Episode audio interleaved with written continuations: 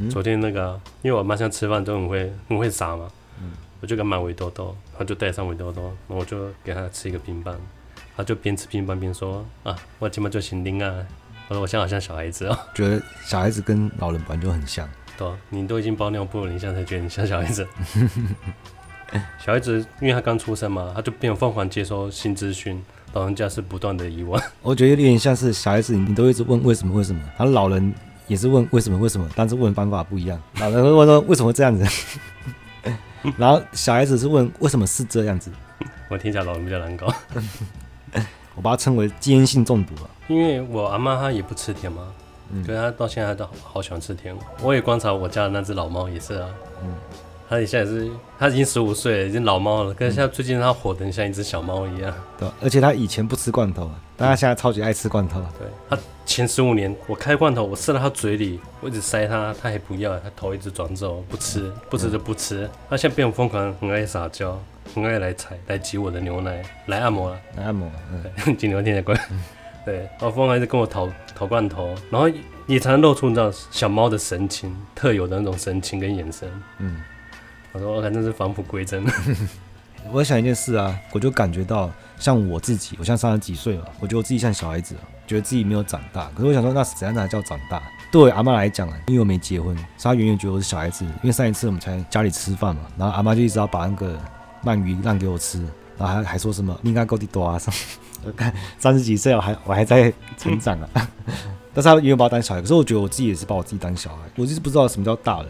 可是我去认识其他大人，发现大人也非常幼稚。可我最近有个有个转变啊，嗯，就是比较中年转变，就是照镜子。不是，我突然觉得我已经不在乎打扮了。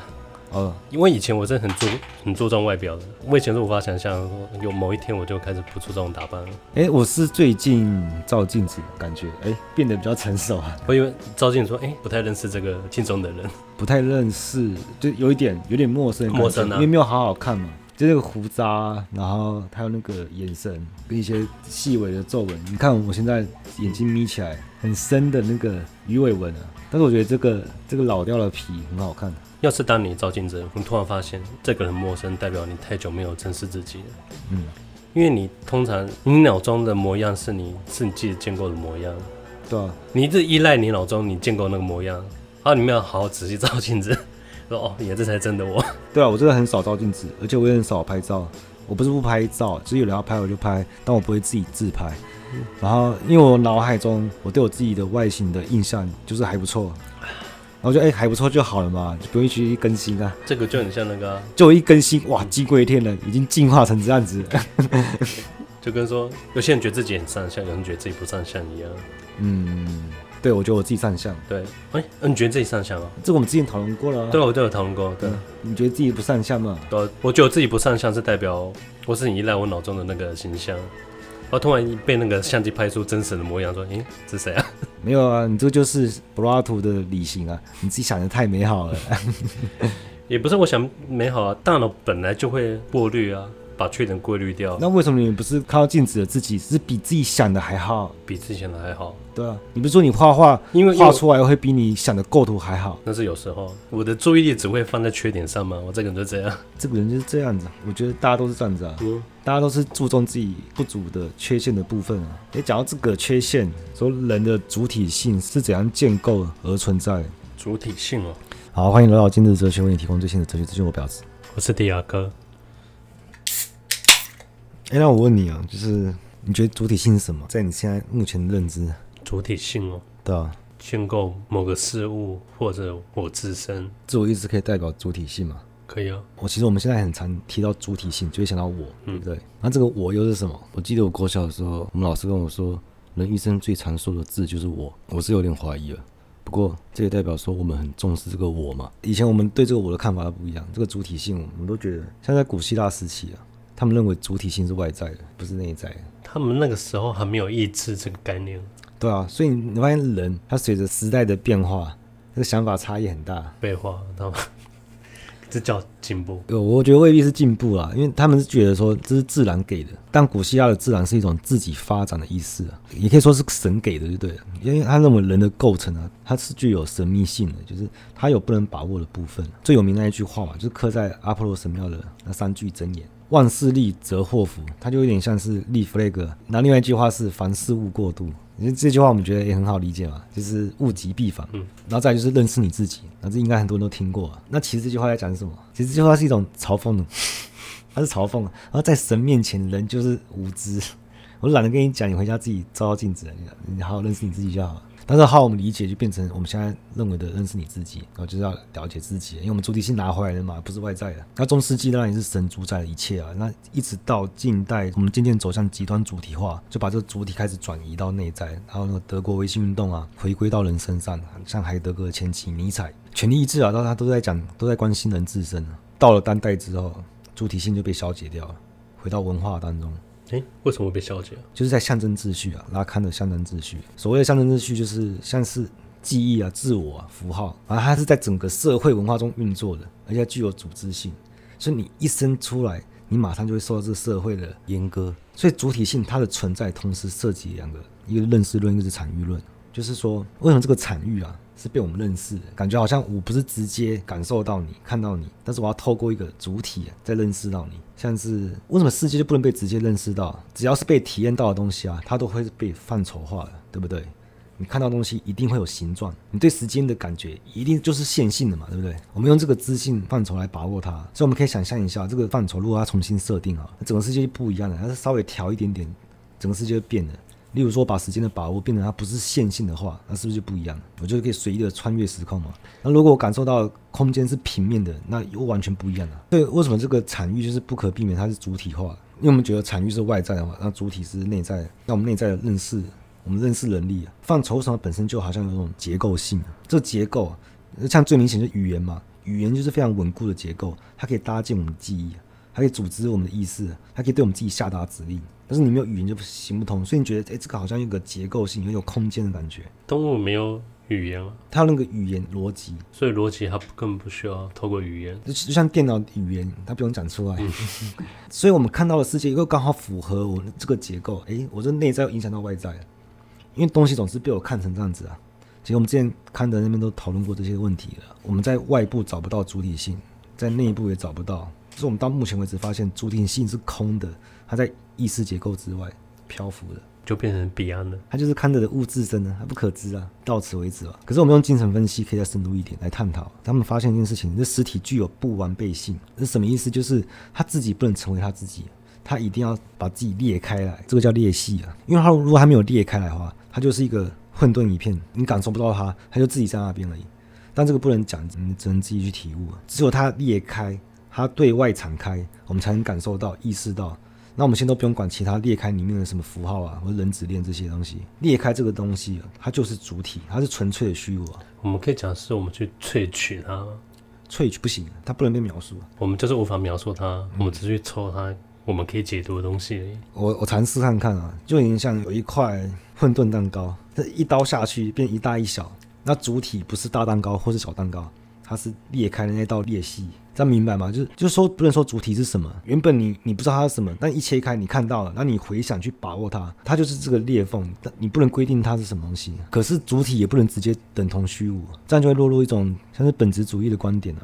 其实我们之前也用这种观点来聊过，就像我们之前讲说，呃，庸俗的来讲，就是跟人比较来认识自己。就是我们总是要确定他物，再来确定自身。那这种直接建立在虚无之上的，就就是把主体直接等于虚无。可这样不是只能知道我不是什么而已？我们是透过否定来认识自己啊，嗯、应该是这样讲。其实像有一群人啊，他排排站，然后全部人都往后退一步，然后就有一个人不动，他就被凸显出来了。然后主动性是什么东西？不是后退的人。是退一步这个动作，所以它所以这种虚无是一种敞开的，是比较积极性的。这不是制造场域吗？没有啊，因为重点就是它没有制造任何东西，它是虚无，所以它不是那个烂开的那个人，因为这样的话变成直接虚无嘛。它是退一步那个动作，对不对？原本它不存在。可是你可以回想刚刚的画面，去把握它的存在，因为后退这个动作本身不存在嘛。但是只要他做了，然后就会凸显出来之后，你就可以诶回想刚刚的画面。而且你要知道这种力啊是比较大的，你知道要不让别人看到比较难，被别人看到比较简单。就好比说你家里有一个很强的忍者躲在你家，他是伪装，你完全察觉不到他。你说一直隐形？对，他一直隐形。你去上班的时候，他就偷挖你家冰箱。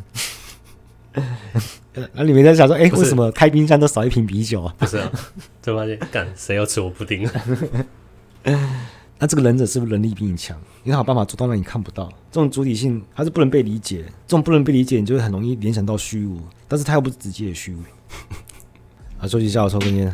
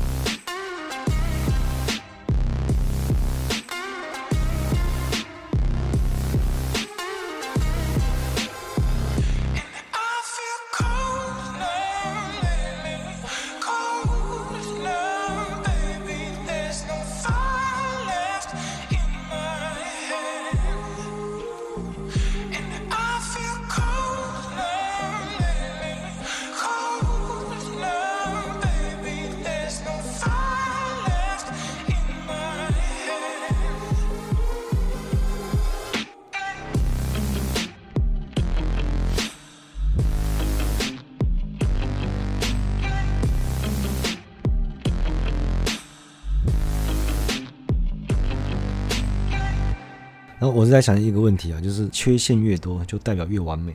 不是啊，我们会注意缺陷说，说因为我们一开始是完满的，对啊，突然出现缺陷，我们就会很吸引我们的注意力啊。如果这样倒推，我觉得老人不是最怕怕近视症吗？如果这样说起来的话，这反而好像是一种恩典。就我觉得跟那个无面目很像啊。对啊，我觉得大家都觉得这个是很可怕的病症，可如果这样讲的话，可能是一种恩惠恩典。嗯，就是让你你知道越少，你越完美。对啊，那我们回来看，像是主体跟客体之间的把握，就是主体通过客体化来认识到客体嘛。那这个客体就包括像身体啊、自我，它都是一种客体，自我也是一种客体。就唯独主体不能被客体化，就像你可以看见全世界，但你看不到自己的眼睛嘛。那主体跟实体之间呢？到了黑格尔这边，实体及主体，这是很有名的一句话。那这句话在讲什么？嗯、我们先回到康德，用简单的方式讲，就我们看到的世界啊，也是现象，它背后都有一个实体，这个实体对应着现象，在这两者之间，它有一个裂缝，也就是主体，它作为这两者的中介。那主体就会问一个问题啊，那它背后有没有一个实体一样的基础在支撑着它？就是在问这个物质身嘛。